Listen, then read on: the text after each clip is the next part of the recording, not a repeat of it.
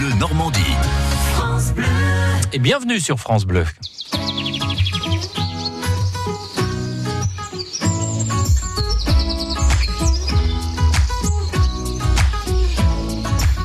L'été, c'est la meilleure, la meilleure période pour se promener dans les jardins de Normandie. Les fleurs sont de sortie. Nous aussi, avec vous, Jason Grenert, bonjour. Bonjour Sylvain.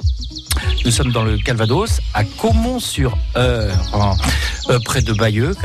Le domaine Albizia nous propose une douzaine de jardins à découvrir sur près de 3 hectares. Le labyrinthe, la jungle normande, le jardin des écorces ou encore le jardin des sorcières. Chaque espace, son univers.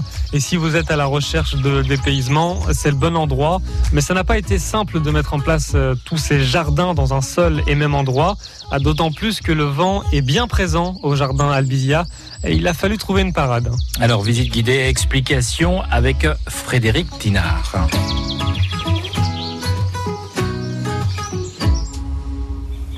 Comment faire pour intégrer euh, toutes les envies sur un même lieu? J'ai donc commencé par planter des haies pour fractionner les espaces, ce qui m'a aussi permis de me protéger du vent, puisque euh, Caumont-sur-Or, c'est anciennement Caumont-les-Ventés. Donc euh, vous imaginez qu'il peut y avoir du vent. On est sur quelque chose euh, géologiquement, on est sur une colline.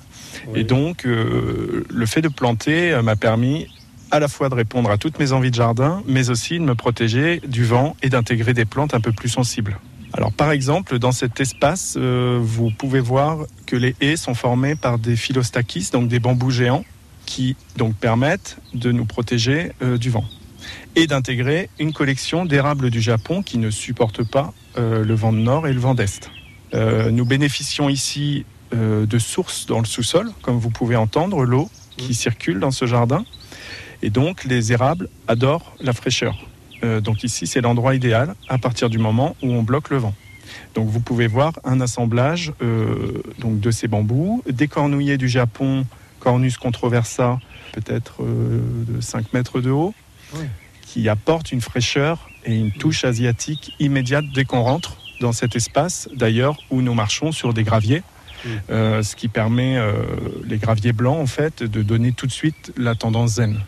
On était dans, la jungle tout à l'heure, avec on a vu un gorille aussi. C'est un faux, rassurez-moi. Oui, c'est un faux gorille en résine euh, qui lui est implanté dans ce qu'on appelle la jungle normande, donc qui permet de collectionner des plantes du Chili, de Nouvelle-Zélande, de la Réunion, des plantes du Sud.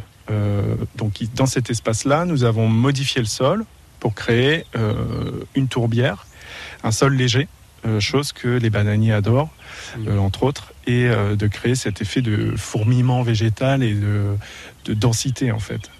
Est-ce que ça veut dire que dans chaque jardin, il y a, on va pas parler de climat différent, mais presque, est-ce que des fois, il y a des températures différentes? Parfaitement, vous avez raison. Le fait de créer euh, des chambres de verdure permet de jouer sur des, des microclimats. Ça crée des microclimats selon si on plante serré ou pas, si on travaille le sol ou pas, si on monte le niveau des ou pas. On peut créer des biotopes tout à fait différents et intéressants. Euh, on ne peut pas faire n'importe quoi, mais on peut gagner en rusticité quelques degrés pour l'hiver.